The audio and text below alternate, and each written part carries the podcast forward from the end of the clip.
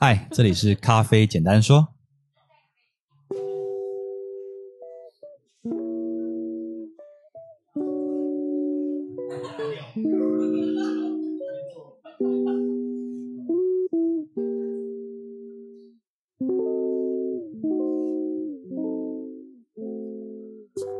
欢迎各位朋友收听《咖啡简单说》，这里是华语世界中一个介绍精品咖啡的 podcast。每次更新一则咖啡小知识，让你更懂得品味咖啡。大家好，我是陶板。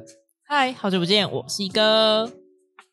嗨，我是宪哥。OK，今天的主题，我们今天主题是 International Coffee News。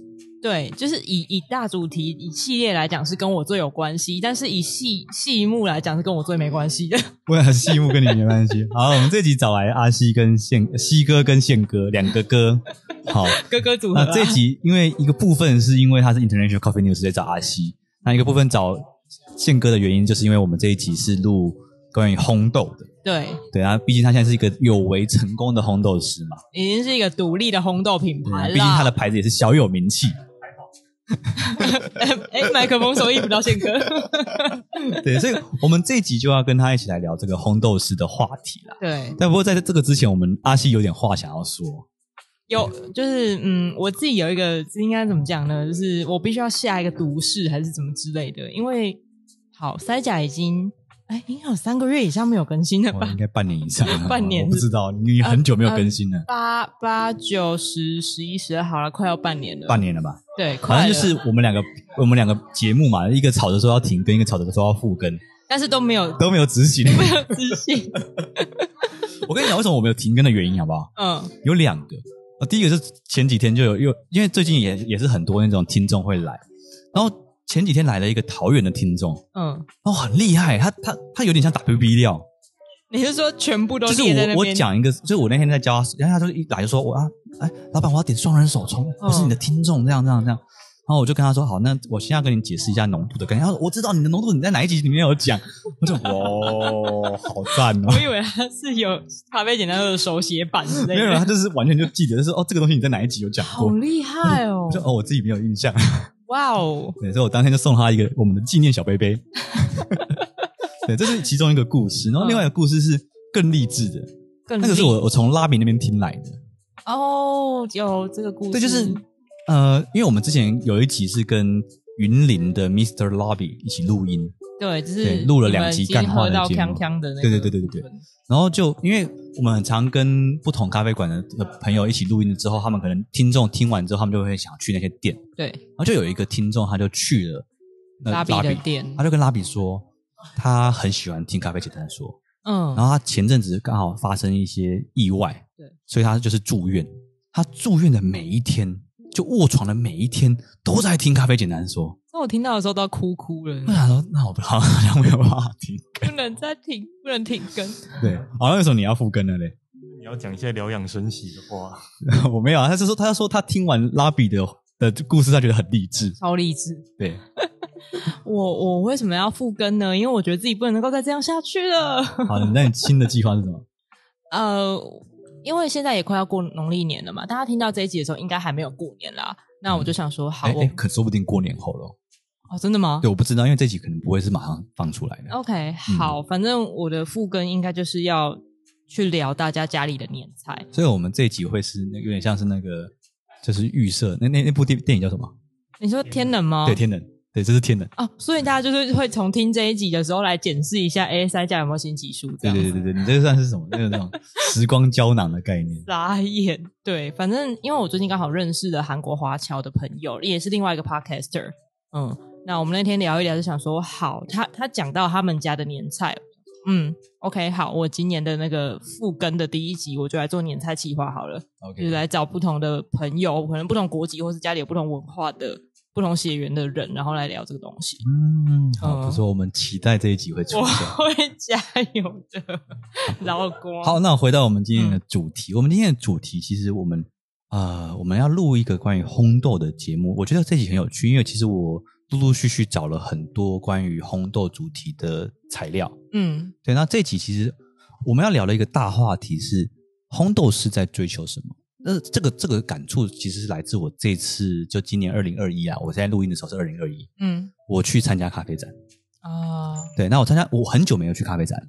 对对，那我因为疫情的关系然后，也因为我自己有点懒惰的关系，反正我就没有去咖啡展，因为我觉得好像，因为台湾的咖啡展比较像是 B to C，嗯，对，它是给消费者为主的。当然，台湾是 B to C、B to B 混合体，所以你有时候会看到一些厂商对厂商的一些器材啊，对，那些东西不可能卖给一般消费者。对，可是它就是混合在一起，那我就会比较想要参加那种 B to B 的，比方说像上海的咖啡展之类的。确实，对。那我今年看到一个很特别的现象，我不知道宪哥你有去参加吗？有我去参加，对，阿西也有嘛？有，就是，但我我今年的主力其实在酒展呢。我知道，我知道，你拿着一个酒杯在那边晃来晃去，我有看到。笑。好，那你们觉得你们有没有观察到今年的咖啡展跟以往往年有什么差别？我觉得更多更多关于生豆商，或者是你像你刚刚说 B to B 的状况，就是以往年来讲更多出现。是是是。那阿西呢？咖啡展的话，其实我之前并没有。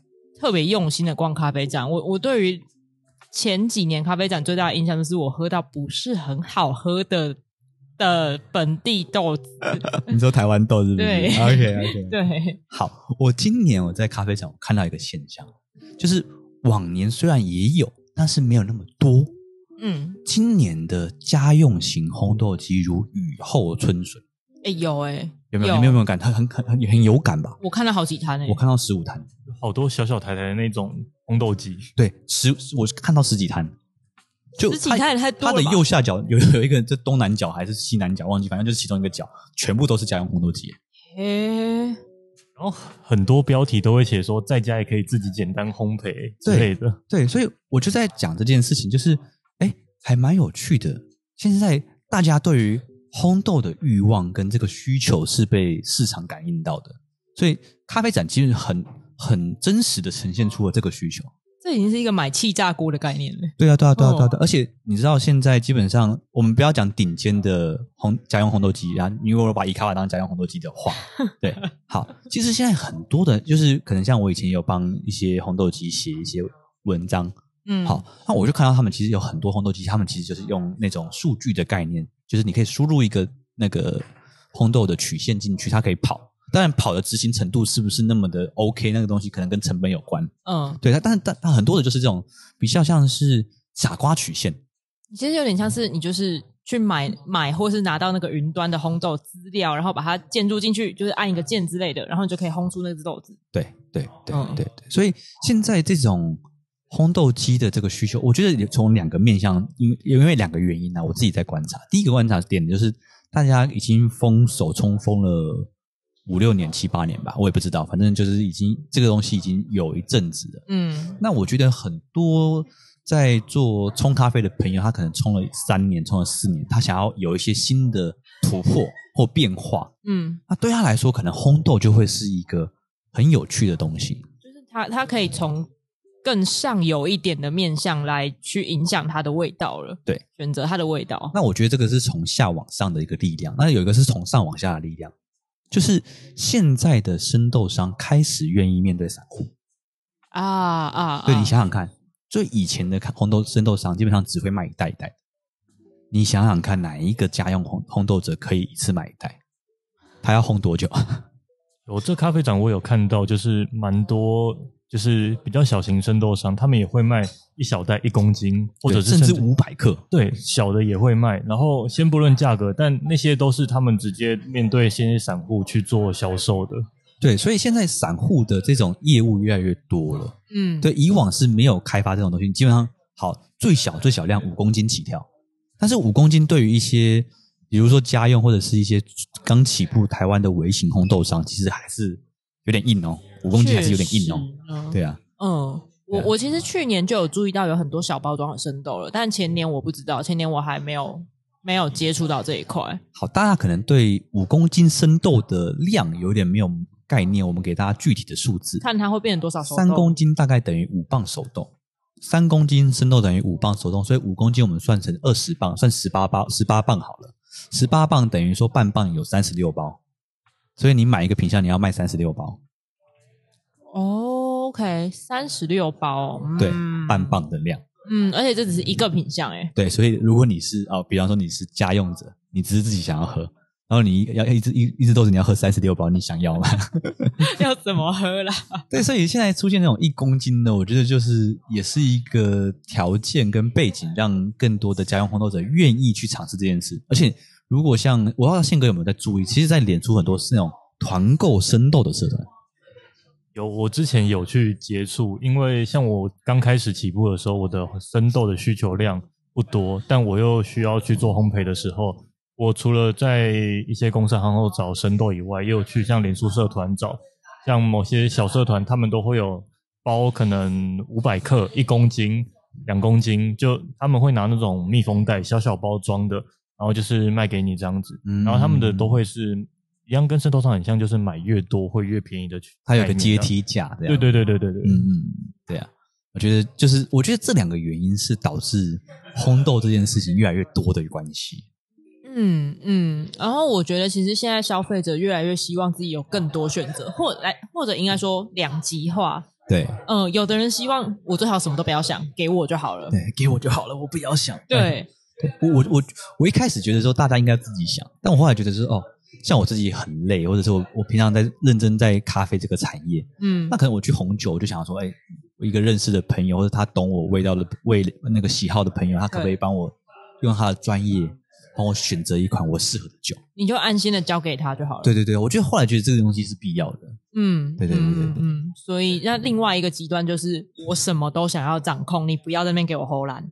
对对对，因为很多人就是被骗骗，一直被骗，就骗到也不给送，那种啊，我自己来弄这样子，嗯嗯嗯，对我自己掌握所有东西这样子，对，所以而且，但我觉得这是这个比较多是 maker 的精神啊，制造者的想法，嗯，对，就是哎，我不要被你们垄断了，我自己想要动手去了解，即使我可能做的不好，但是我觉得不好也没有什么不好，嗯。对，这样听起来好像废话，都是我做出来的。对，但是不好，就是它可能在市场上它不是一个好商品，嗯，但对我来说没有什么差，没有什么大不了，因为这是我自己做的，我想要这个味道啊。有手作感吗？对啊，手作感，maker 就是这样的感觉，嗯，我觉得是这样子的。嗯，这这点我倒是蛮同意的。不过像我我自己如果去咖啡展或者食品展的话，我会我反而都会去那种就是单一国家的那那个摊位。是为什么？因为我我会想要试这个国家所有产区的不同豆子的味道，我觉得超有趣啊！而且我上次其实是在食品展做这件事的，并不是咖啡展。OK OK OK, okay.、嗯、我记得你喝了瓜地马拉，对不对？是尼加拉瓜，嗯、而且全就是 Podcast 系列的是不是都是不是都都断交了？呜呜呜呜！就在前几天。好，那我们就回到我们今天的主题，因为这个原因让我观察到，哦，现在台湾好像大家开始越来越喜欢红豆。对，其实在美国已经红这个东西红一阵子了，可能可能二十年前就开始红这件事。因为之前有一本书叫《自家烘焙全书》啊，对，那本书是美国人写的。那后来他创办 Coffee Review 嘛，哦，对，那《自家烘焙全书》这本书其实就是因应当时在美国有越来越多人想要了解在家里烘豆是什么样的一件事情。哎，所以这。咖啡产业里面，应该说精品咖啡产业里面很多事情都是美国走在第一位。呃，不能这样说，这个这个没有实际的文献，我不敢这样讲，不然你要被人家骂。对，就是、嗯，但是很多的流行，可能我们可以从美国去做一些借鉴，是可以的。嗯，我对对对是可以，但是不见得他们第一啊。但我也觉得争第一也没什么意义啦。就是嗯，对，但是可以去参考，我觉得这是有价值的。走的比台湾前面很多啊，对对对对对对对，对。那好，那我们就回到烘豆这件事情哈。好，大家都开始玩烘豆，那我们就来开始讨论一件事情啊。所以烘豆追求的是什么？大家烘豆当然废话，第一件事情实体就是要把豆子烘熟嘛，对啊。可是，在烘熟之间，我烘熟，你烘熟，他也烘熟的状况下，那烘熟之间有没有有没有有没有那个呃差异吗？优劣？高低优劣，前后要优劣。对，就比如说，你看，假设假设像唐朝，唐朝很喜欢写诗，嗯，好，那大家就开始讨论说，哎，谁的诗写的比较好？谁的诗写的最好？谁是诗圣？嗯，谁是诗仙？对不对？那其实红豆，你你就你就把那个想想，然后把它换换过来，那个场景换过来，就是有豆圣跟斗仙吗？唐朝是那种大家一起写诗的时代，那现在可能是一个大家都在红豆的时代。那到底我们在终极追求的东西？是什么？这个东西就要问烘豆的各位了吧？对对对，那我就想想要听听看蔡蔡明宪蔡宪宪哥的想法。我觉得刚刚你说像是理所当然烘手嘛，然后大家追求到最后，我觉得追求到最后是追求自我的风格，风格的展现，风格的展现。就是我一开始想要烘的是可能产地风味的呈现，然后跟大家一样，就是它这只豆子的最好的味道。但到最后，大家的形状，就是我们烘豆想法形状，会从我们想要最初追求豆子原本，变成自己想要的形状，就是自我的风格。拿个例子来讲，就大概如果这个人他比较喜欢古典乐，另一个人他比较喜欢摇滚乐，有可能他的豆子喝起来就会有那种感觉，哦、说不定。哦，你讲这句话很危险。但但是我觉得你刚讲到的那个点，我可以稍微归纳一下，就是其实你要追求的是你觉得最好的那个那个点那个样子，那这个样子也会被你是怎么样的人跟你的喜好给影响。对，我们常常在可能像书法会讲说字如其人，对不对？就是、嗯哦、可能像苏东坡，他就是很自然、很豪放，所以他写字就会有一种飘逸的气息啊。对，像米米芾或者是那个呃苏黄米蔡，嗯呃苏黄黄山谷，黄山谷的字就是跟他的人很像，就是很很坚挺这样子，正气凛然，对，一波三折。嗯，对。可是我觉得这个东西是有一点点抽象的，或者是说，可能如果他一般只直接在煮咖啡，他要怎么样去？他喝咖啡，他光是看那个标风味标签，就已经有点叠对叠，搞不清楚状况了。他要怎么样去揣摩、认知你想红豆丝的想法你的、你的风格或你的想法？你要怎么让让你的买豆子的消费者感受到哦，宪哥在这件事他是怎么想的这样子？因为这个东西就有点像什么呢？你知道吗？那个伯牙子期的故事。高山流水有没有？嗯，他在弹古琴，弹一弹，他说：“哦，你这个是在弹高山的意思。”他就很兴奋，他说：“那你再不要弹一次啊？这是流水的意思。”等下就变知音了。对，你懂吗？可是这个东西是很很抽象的啊。你要怎么样说？比方说，你在这只豆子，你有一些想法，对。可是这是这纯粹就是你的想法。如果这些想法只是构筑在你的脑子里面，你这样红，但是你的消费者感受不出来，那等于说这个想法是其实是不存在的哦。嗯，对。你要怎么样去传递？如果可以对消费者，就是面对他们的话，最多就是去解释跟去形容自己的豆子是什么样子。然后，因为毕竟是形容说是豆子，也没有说优劣，但是你会说以前的诗怎么样，但是他们都是风格的不同而已。然后都要去他自己去做解释，然后跟消费者去讲它的味道是什么。那我就要挑战你，这样会不会算是有一点像是在为消费者带入一个情境？嗯有算是对吧？因为你其实是先设定一个情境给他，他去从这个情境去思考。嗯，对。那这样的话，就不是说我真的有个想法在哪里，它是一个一个一个存在的事实，所以任何人呢都能感受到这个存在事实。嗯，好，那我们换个方法来思考这个问题。比如说，在你呃学咖啡到现在，我不知道多久的时间，对你，你你有没有感觉到哦，哪一个烘豆师的咖啡，你觉得他特别有想法？你一喝就喝得出他的想法的想法吗？我可以拿最近来形容。我前阵子去了去了某个县市，喝了某一家的咖啡。干嘛那么小心翼翼？烦死！可是我现在是要讲它的优点，就是我在那家咖啡店喝，就是与我跟我的旅伴在那边喝，喝到我觉得就是很好，但是我不知道该怎么形容。这个时候就跟我一起去那个县市游玩的旅伴，他没有。他不是咖啡工作者，也不是研究咖啡的，但他给我一个很好的形容是，他会觉得这间咖啡店的咖啡喝起来很像，就是正在读书的女生的那种温柔的感觉。就是每个人的咖啡豆喝起来的味道跟形容的风格，他会觉得是温柔的。是。然后，那我听到这个形容，我就会去问他说：“那我的咖，我就是我这边自己烘的咖啡豆呢？”他会去形容说：“没什么风格。”会去形容另一种风格。会去形容另一种风格，但这就是一个完全没有很懂咖啡的人喝到这一杯咖啡会形容的味道。是是，那个时候是我第一次听到这样子的形容形容的感觉，我觉得很有趣啊。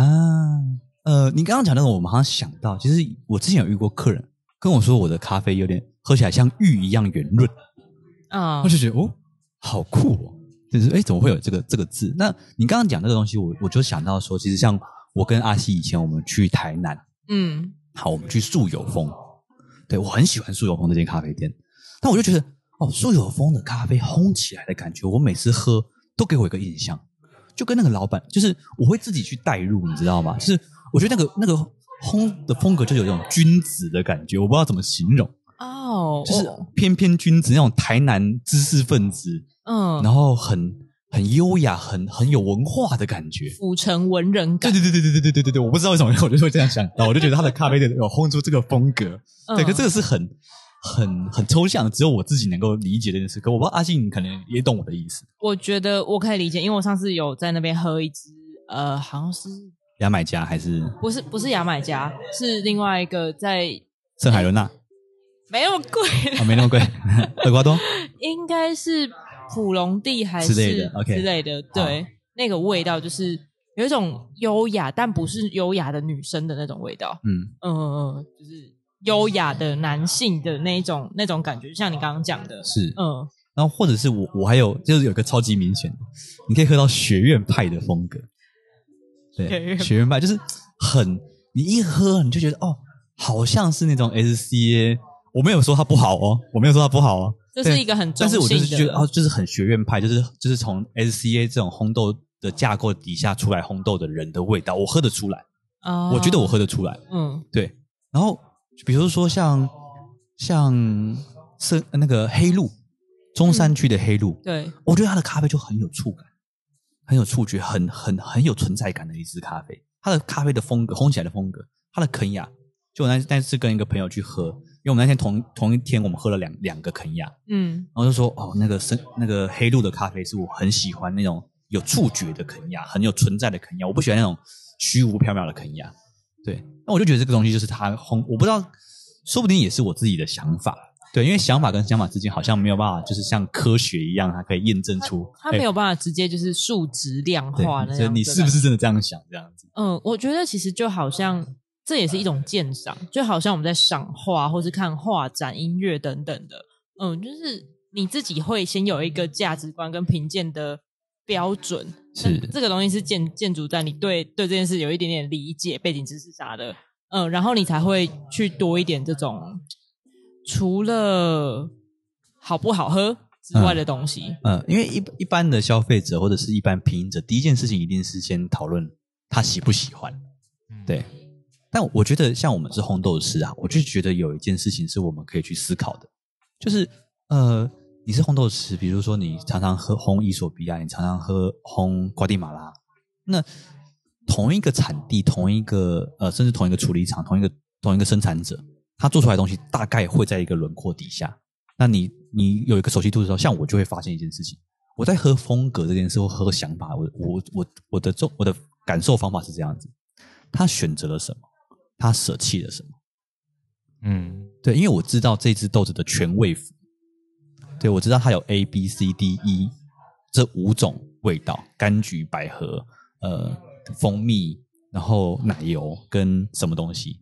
那我就喝它的豆，哦，我就发现啊，他特别把奶油强调了。那他为什么不把花香强调？啊，他在这件事情他为什么这样做？对，我觉得在这个过程中，我就可以很具体的知道这个人的想法。然后他烘豆时的。风味区间的取舍，对，我会透过他的取舍去具体了解这个人是怎么样烘豆，跟他怎么去想的，他他为什么这样做？那他这样做的原因是因为他想要这样做，还是他觉得他觉得他服务的市场想要这么做？对，因为其实像我喜欢喝大洲别的，我以前是喝大洲别的豆生豆，那我现在现在喜欢喝大洲别的烘豆厂。对，比如说美洲的烘豆厂，他们是不是有一个共同性的风格？那欧洲的红豆厂，他们是有共同性的风格。那是不是有有机会我们买到南非的红豆厂？他们是不是有一个共同性的风格？对，那就是可能是可能是市场期待的风格。哎，我觉得听起来超有趣的。这个东西其实也是另外一种台话，就是它是比较人文的部分。我们之前就聊过啊，台话不是只有不是只有土，还有土不是只有土而已。对，还有人的风情跟文化。对对，嗯嗯嗯嗯，所以其实你。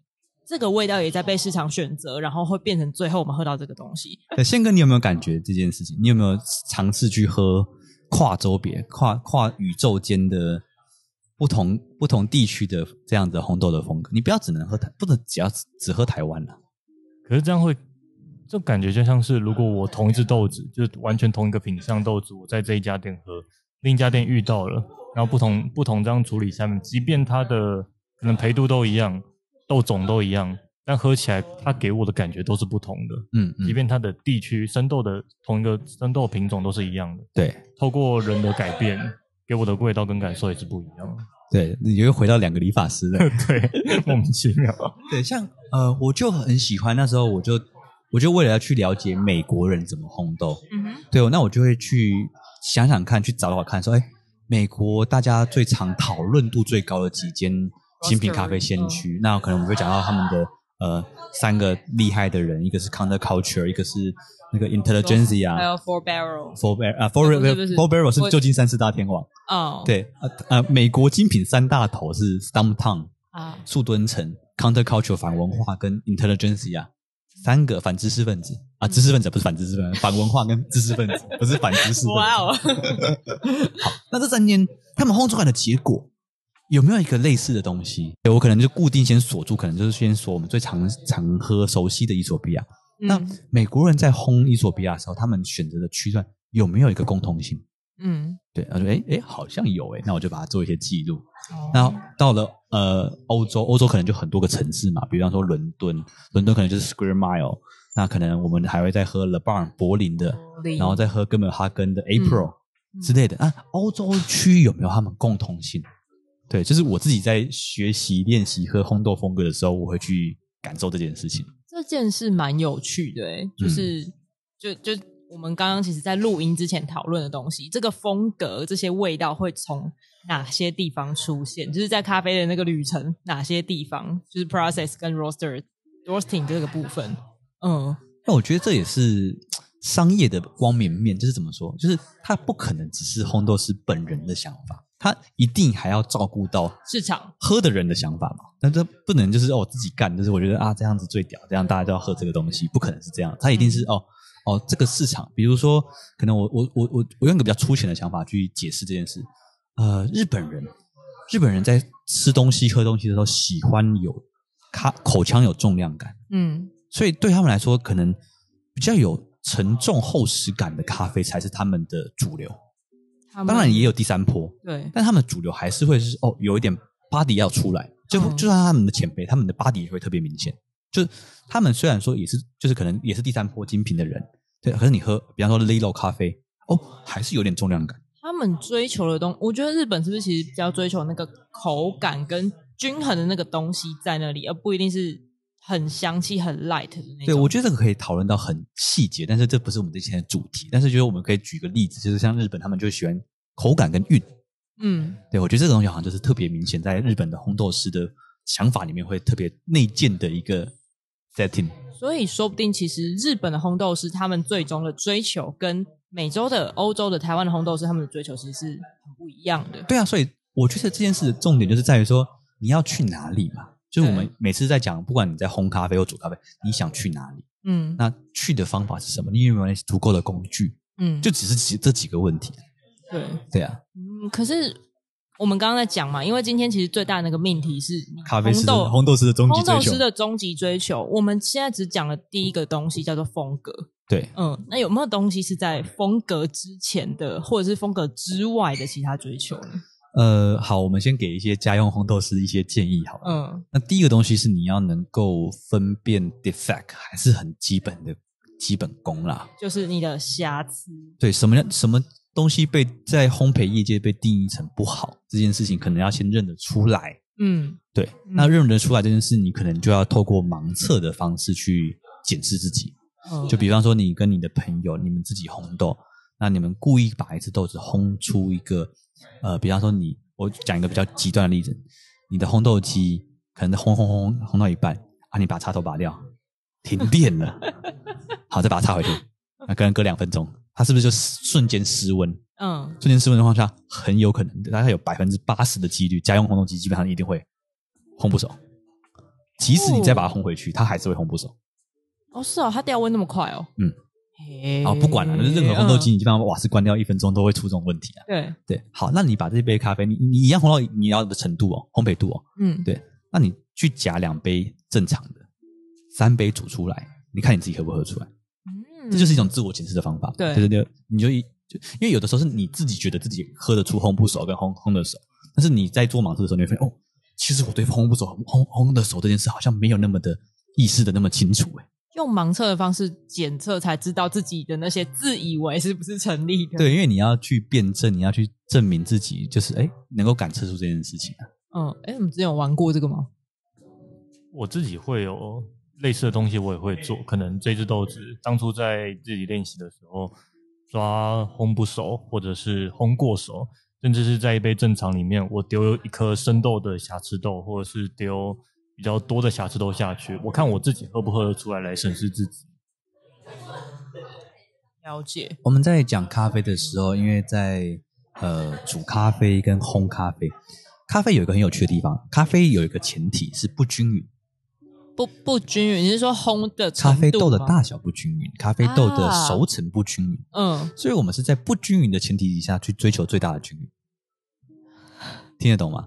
我听得懂。就是你看，比方说，假设我 举个具体的例子，烘豆的时候，你是你带豆子进来，你烘可能烘一公斤，对，一公斤里面其实是呃是豆目有豆有豆子的大子比较大的豆子，嗯，跟比较小的豆子，对。可是你要烘到一定的培度，它其实其实实际上它们是不均匀的。它即使其实咖啡在那边转，一直在转动，但它还是还是会不均匀。哦，OK。所以你在追求的是在极大的不均匀的前提底下追求均匀。嗯，那萃取也是一样啊。你萃取的时候，你你的豆子其实也是不均匀，你有粗粉跟细粉，嗯，但你要追求一个平均的状态到它一个呃理想萃取，它也是在追求均匀这件事情。嗯嗯，对，所以这两件事都是在追求这件事。哦哦，所以我觉得烘焙的终极追求之一，其中一个是追求极大的均匀化。OK，均匀化。对，嗯嗯。哎，这是对我来讲是一个很新的想法，我没有想过这件事。有让你学到了。OK。那还有一个第三个，其实是我们今天想要聊的主题啊，就是我们今天想要讲讲一个东西叫一致性。嗯，对。那我忘记上次是哈边还是谁在跟我聊这个问题，就是他问我为什么要追求一致性？为什么要追求一致性？为什么不能追求不一致性？那不一致性会是怎么样？每一次轰出来都不同？对啊，就是一期一会啊。但你哎，其实不一致性不见得政治，就是不正确哦。嗯，你去问一个书法家，你跟他说：“哎，你要不要？你可不可以追求一致性？”他会揍你，对不对？他每次写出来的书法都长得一模一样。对，但那那对他来说就不艺术了。其实艺术不仅、嗯、就是跟一致一致性听起来是冲突的。我我觉得艺术，如果你以视觉艺术来讲的话，对，它是冲突的。对啊，如果你每次都出来的东西都一样，那那有什么好玩的？那你就当 printer 就好了。对啊，对啊。嗯。那我们就交给机器就好了，机器一定会更一致啊。嗯，就就是先不论原材料本来就是会不一样，但是烘豆的那个，可是我觉得这要看，就像我们刚刚第一段在聊的，你的市场要求的东西，你还是要考虑到这个东西。所以，如果你的市场要求每次都是一样，你就会追求一致性嘛。嗯嗯，宪哥，你对这件事的想法是什么？我觉得去去想比较比较容易的是，你如果去吃一家面店。然后他可能每一次的味道都给你不一样，今天很棒，然后你隔天带朋友去来，怎么全部都酸成这个样子？或者是今天你酸它的酸辣酱加的很好，然后隔天哇怎么那么咸？你你就会觉得它很不一定，所以我可能不会过去。就是你要面对你的客人，今天我是客人，我到一家面店，它太不一定了，我可能会有点怕怕的。对，所以你讲到了一个重点，你刚刚提出了一个新的角色叫客人。对，就是这件事情一致性不一致性这件事的前提是你是不是在商业贩售？我觉得是这个关键。我觉得以商业来讲，大部分都是追求稳定的，因为并不是每个客人都是来你这边寻找。可是葡萄酒也是追求，葡萄酒追求一致性吗？如果是同一个酒庄同一批次，他要的是一致性，没错。他没有，如果每一瓶都不一样的话。大部分人会会不行啊，譬如说你今天买了一批，然后想要收藏，或者是当做投资好了，因为那个酒可以陈年。结果你发现，哎，今天开，就是你过了十年之后开这两支，为什么味道不一样？这这种时候其实是这不是他们要的结果啊。OK，, okay 嗯，对，对所以我觉得一次性这件事情是，是因为很多时候消费者，尤其是玩手冲咖啡的朋友，他可能自己就已经够不一致了。所以他他他他他没有把握，他煮出来的这一杯跟上一杯或者是下一杯对是一样的。那你的豆子又烘的不一致的时候，他就会很痛苦。哇，这个完全就是一个排列组合，就是永远都不一致这种，哎，是不一致乘以不一致，对，不一致的二次方，各种哦，各种是，嗯。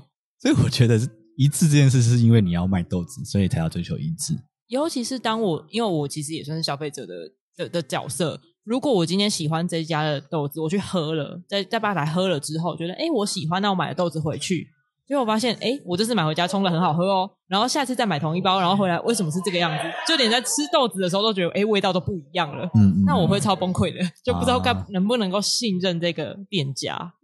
嗯、所以一致通常跟稳定性是放在一起讨论的，对，对，基本上会把它放放是相似的概念。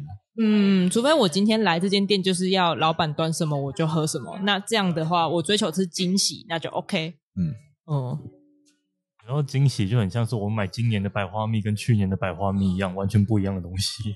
可是我们在预期精品咖啡的时候，不就是会预期那个变化吗？